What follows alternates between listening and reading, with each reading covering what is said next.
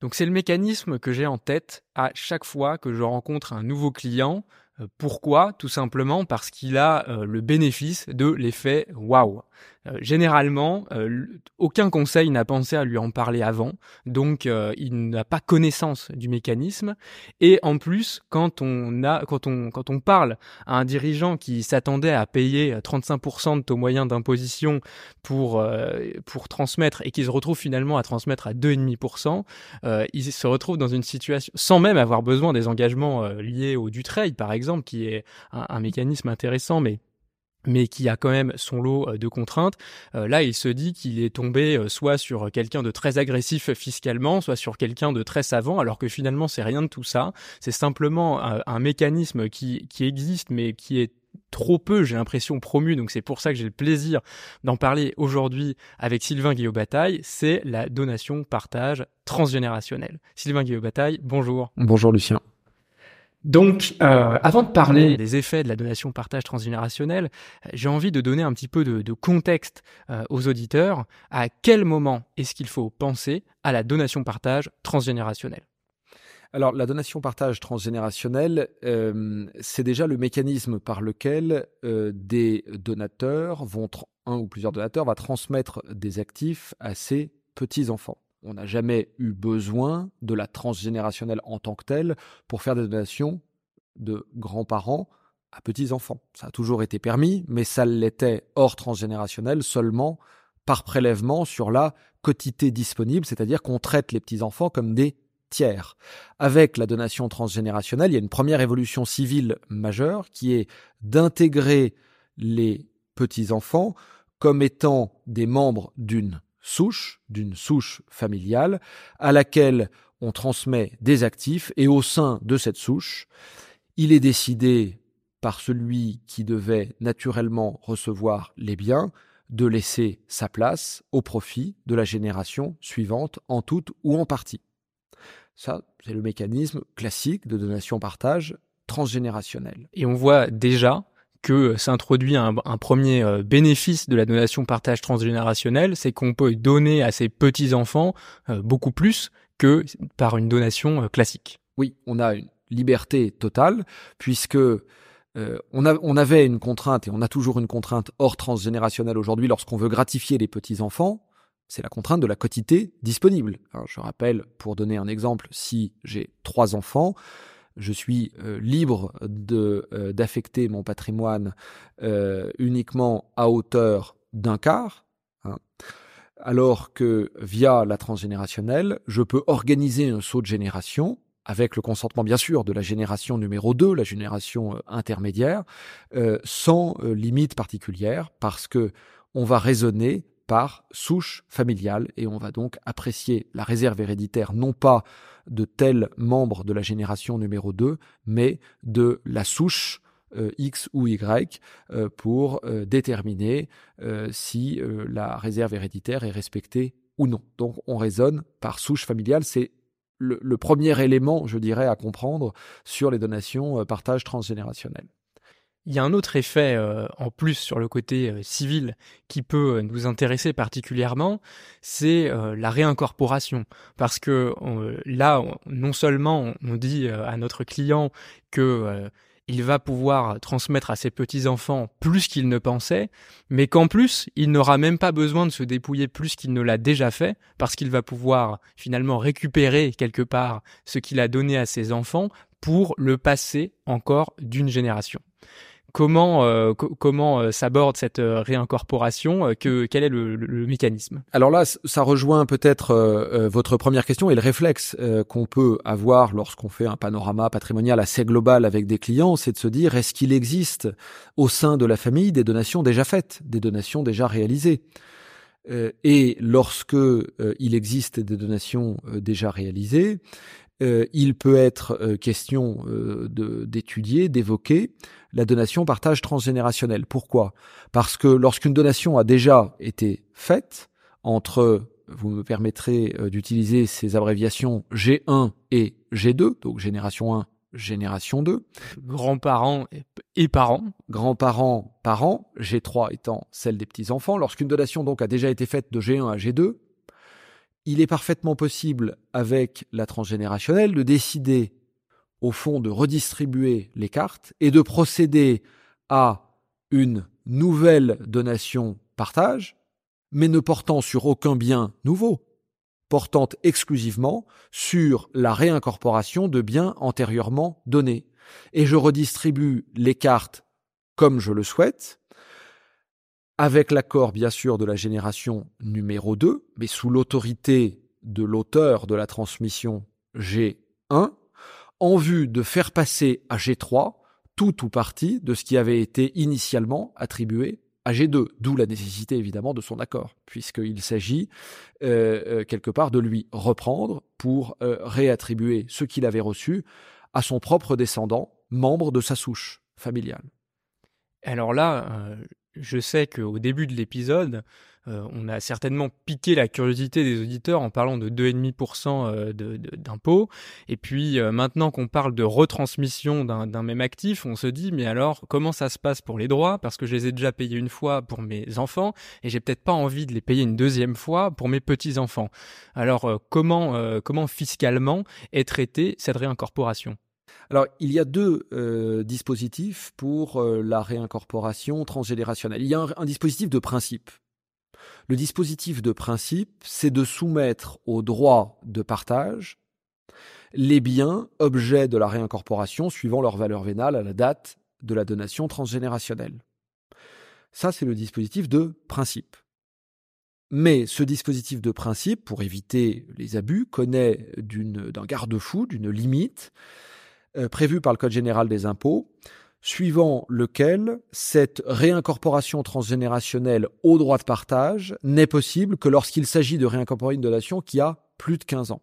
Donc lorsque la donation dont il s'agit de faire l'incorporation euh, transgénérationnelle a plus de 15 ans, on fera application du droit de partage. Lorsqu'elle a moins de 15 ans, on fera application des droits de donation, des droits de mutation à titre gratuit, suivant le barème et les abattements existants entre G1 et G3, mais avec, dans cette hypothèse, il n'y a pas de double fiscalité, dans cette hypothèse, je paye des droits de mutation entre G1 et G3, mais je déduis de ces droits de mutation ceux que j'ai déjà payés euh, quelques années auparavant lors de la transmission de G1 à G2 on pourrait se poser la question à ce moment-là de des, abattements et, du barème utilisé. Vous l'avez déjà euh, finalement euh, euh, dévoilé, mais est-ce que un principe proche de la représentation, parce que finalement on, en est assez proche dans, dans l'esprit,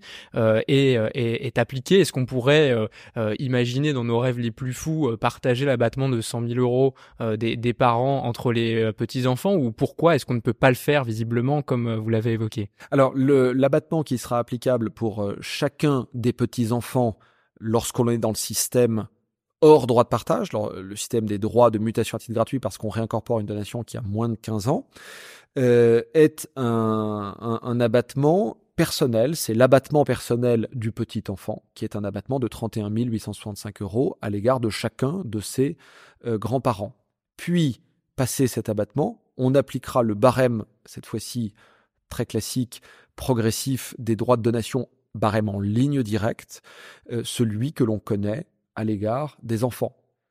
Mais euh, bien sûr, euh, il y aura autant ou plus de petits-enfants qu'il y a d'enfants, donc la plupart du temps, lorsqu'on basculera sur ce dispositif, le taux moyen appliqué à la transmission sera relativement acceptable.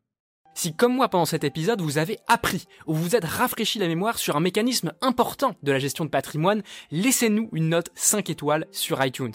Cela permettra au podcast d'être découvert par les personnes qui en ont besoin. Dans la réincorporation, euh, on, est, euh, on est toujours un petit peu excité parce qu'on se dit que finalement on réécrit, euh, le, passé, ce qu'on a fait avant, qu'on avait pensé figé dans le marbre, redevient soudainement malléable et on pourrait se dire que finalement j'ai transmis à mon premier enfant une, une, maison, mais ces enfants à lui n'y tiennent pas. alors que les enfants de, de mon cadet adorent cette maison et on pourrait se dire mais est-ce que je ne pourrais pas finalement par un jeu de, de, de chaises musicales échanger les biens qui ont été initialement transmis à mes enfants pour que ça ait plus de sens finalement sur le plan familial pour mes petits-enfants? Alors, il est possible euh, de procéder euh, techniquement à un changement de souche, mais ça a toujours été possible dans une donation partage même ordinaire, non transgénérationnelle. J'ai attribué une maison à l'enfant 1 et des titres à l'enfant 2. Euh, cinq ans après, tout le monde est d'accord pour permuter les attributions. On procède à une donation partage réincorporative avec changement d'attributaire. Ça a toujours été possible. Aujourd'hui, il est tout autant possible, dans ce mécanisme transgénérationnel, de procéder euh, à un changement de souche. Tel bien peut rester au sein de la même souche et être attribué à un descendant, ou changer de souche pour passer de la souche 1 à la souche 2 la difficulté fiscale qu'on peut rencontrer lorsqu'on est dans le dispositif des réincorporations de plus de 15 ans, des donations de plus de 15 ans, et on prétend à l'application du droit de partage. Euh, la limite du dispositif, c'est de savoir si ce droit de partage sera toujours applicable euh, lorsque j'entends que la maison de famille euh, initialement attribuée à mon aîné conviendrait bien aux enfants de mon cadet. Je peux permuter les attributions pour faire en sorte d'attribuer la maison à mon cadet, mais puis-je, par la même occasion, décider de les attribuer aux enfants de mon cadet sous l'application du droit de partage. Il existe un certain nombre d'arguments favorables, d'autres euh, arguments euh, suivant lesquels euh, il serait plutôt fait application dans cette hypothèse de la fiscalité entre neveux et nièces, hein, oncles, neveux et nièces, donc 55 très vite 55%. un petit point de, de, de doute là-dessus pour cette réincorporation que je qualifierais d'oblique. En revanche, euh, parfaitement possible de manière horizontale entre euh, l'aîné et le cadet. On a donc parlé de, de, ce, de ces différentes, euh, j'ai envie de dire, de, cette mouvance fiscale, puisqu'on comprend qu'il y a vraiment différentes situations qui mènent à des fiscalités différentes. Pour terminer sur ce, cette fiscalité des, des donations, partage transgénérationnel qui contiennent une réincorporation, euh, par hypothèse au-delà de, de, 15 ans. Euh, l'assiette du, droit de partage, quelle est-elle? Alors l'assiette du droit de partage est euh, déterminée par la valeur vénale actuelle c'est-à-dire à, l'instant de la transgénérationnelle, euh, des biens formant l'objet de la réincorporation. Ce qui signifie que on ne pourra pas prendre la valeur historique, petit 1. Petit 2, on on se basera lorsqu'il y a des démembrements de propriété. Par exemple, euh, j'ai donné euh, la nue propriété de titre il y a 16 ans à mes enfants. Je souhaite euh, procéder à une réincorporation transgénérationnelle avec changement d'attributaire. Je vais liquider mon droit de partage sur la base de la valeur de la seule nue propriété, actuelle certes, mais seulement la nue propriété de mes titres. Troisième précision, il est parfaitement envisageable euh, de procéder à une réincorporation partielle, puisque euh, on a la possibilité de limiter le périmètre de l'incorporation. Euh, et si j'ai attribué par exemple 200 titres à chaque enfant et que l'un des enfants souhaite faire passer la totalité de ces titres, mais les deux autres souhaitent euh, transférer à leurs propres enfants seulement la moitié des titres, on pourra euh, adapter la stratégie de transmission au, sein de chaque branche euh, familiale. Et pour aller euh, un petit peu plus loin, là, on est dans un cadre, j'ai envie de dire, presque idéal, où finalement, euh, toutes, toutes les G2 sont d'accord et ont envie de, euh, de transmettre à, leur, à leurs propres enfants. Mais il est des familles dans lesquelles déjà le, le, le, projet peut être différent, mais là, on comprend que ce n'est pas un problème, puisque on peut quand même passer des quotités différentes aux enfants. mais il y a aussi des familles dans lesquelles des conflits sont très importants et dans lesquels un des frères et sœurs, on ne le voit plus, et il est hors de question de, de, de collaborer à nouveau. Et pour autant, est-il possible dans ce cas, pour par exemple l'un des frères et sœurs seulement, de réincorporer une de ses parts et de pouvoir la passer à ses enfants par le, le, truchement de la donation partage transgénérationnelle et pas par une donation qu'il ferait euh, lui-même, en rappelant que euh, l'avantage aussi pour le pour pour la génération intermédiaire, c'est qu'il ne va pas consommer lui-même ces tranches euh, de, de barème de donation puisque c'est les grands-parents qui vont les consommer. Alors, on, on, touche là, à mon avis, une des questions civiles les plus techniques euh, des conséquences de la transgénérationnelle je vais essayer d'y répondre de manière euh, assez brève. Est-il possible de procéder à une incorporation partielle? Partielle quant aux personnes, parce que l'un des deux enfants, initialement associés à une première donation partage par exemple, souhaite participer à la transgénérationnelle, il ne parle plus à son frère ou à sa sœur, il ne souhaite pas l'informer de son projet. La réponse est oui. La réincorporation partielle quant aux personnes est possible. La difficulté vient de euh, la sécurité, de la prévisibilité des solutions quant aux effets liquidatifs d'une telle réincorporation partielle.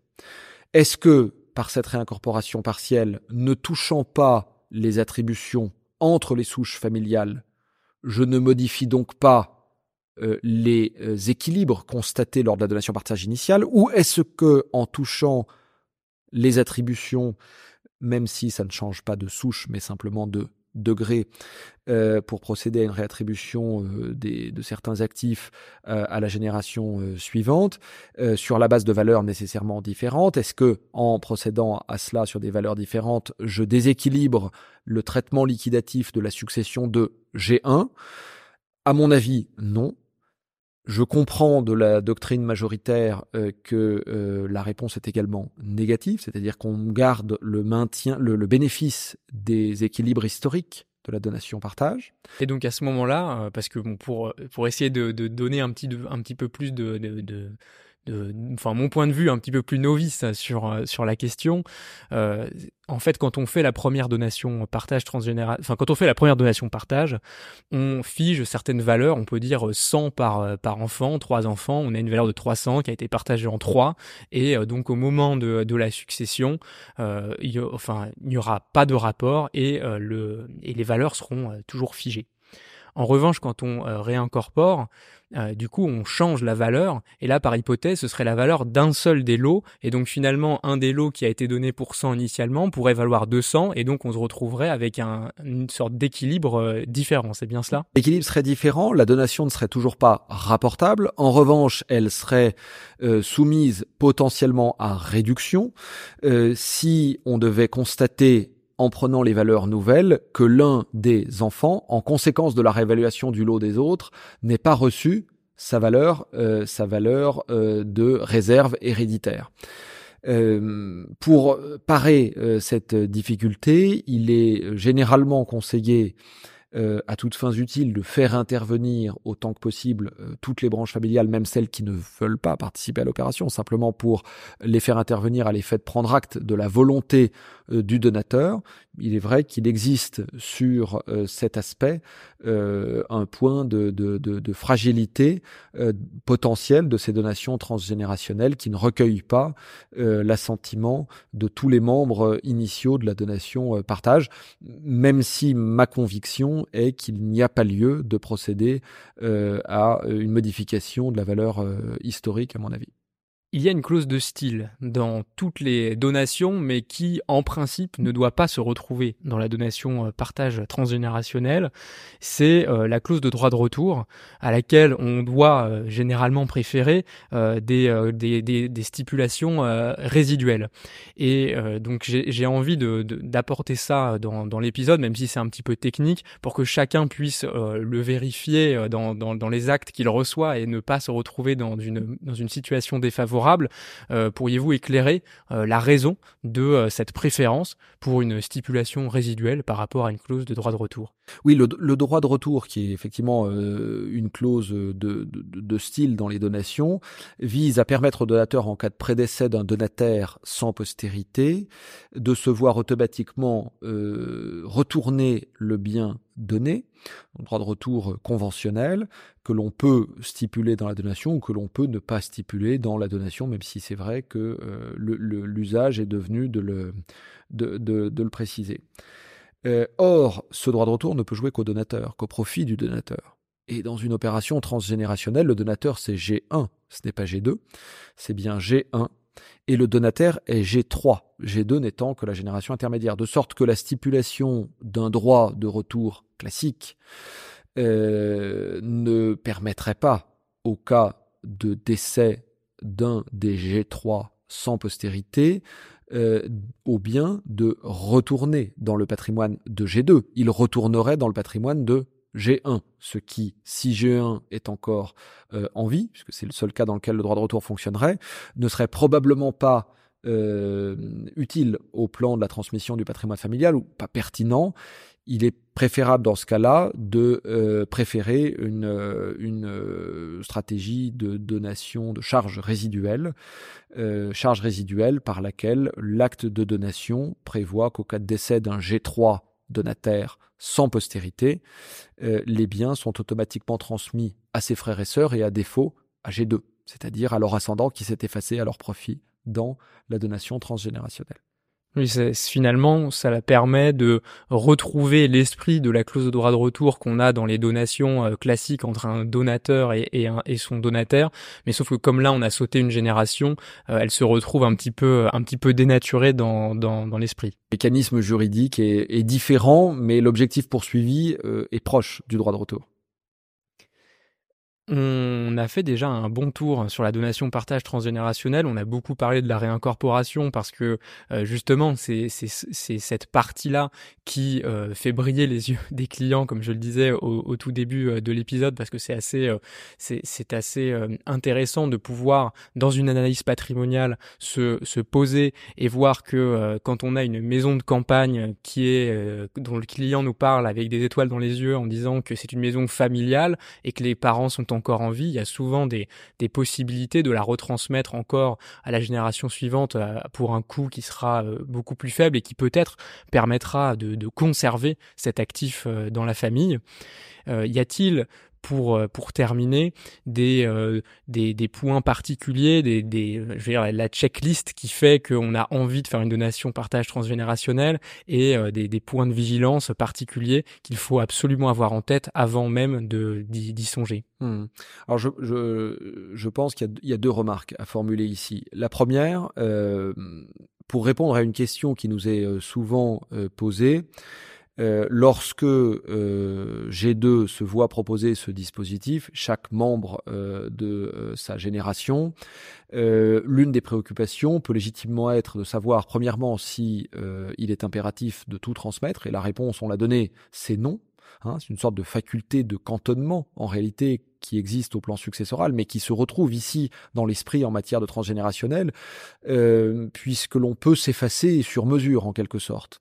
J'ai reçu 100 titres, je peux en laisser passer 50. Deuxième précision, toujours dans le même esprit, j'ai reçu 100 titres, mais je souhaite euh, laisser passer ces titres mais me réserver néanmoins un usufruit sur 40 euh, titres ou sur 60 titres. Est-ce que c'est possible? Oui, il est possible, dans cette hypothèse, de procéder à une réincorporation partielle et de constituer au profit de la génération numéro 2 un usufruit qui viendra euh, lui permettre euh, de disposer d'un nombre de prérogatives financières pendant un certain temps, viager ou non d'ailleurs, jusqu'à ce que cet usufruit s'éteigne et les, les, propres descendants de G2 retrouvent la pleine propriété de l'actif. Donc première remarque sur la, la, malléabilité de ce dispositif. On peut, on peut répondre à un certain nombre de questions habituelles des clients, de préoccupations habituelles des clients. Deuxième remarque, le traitement fiscal, on l'a vu en matière de, de droit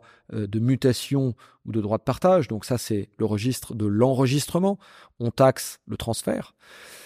quid euh, des conséquences de la transgénérationnelle lorsqu'elle est soumise au droit de partage, et je dis bien lorsqu'elle est soumise au droit de partage, sur le prix de revient fiscal de G3 prix de revient fiscal qui peut légitimement être une préoccupation euh, de G3 euh, lorsque il s'agira potentiellement de céder à plus ou moins brève échéance l'actif qui a été objet de la transgénérationnelle. Et il existe à ce sujet deux approches possibles.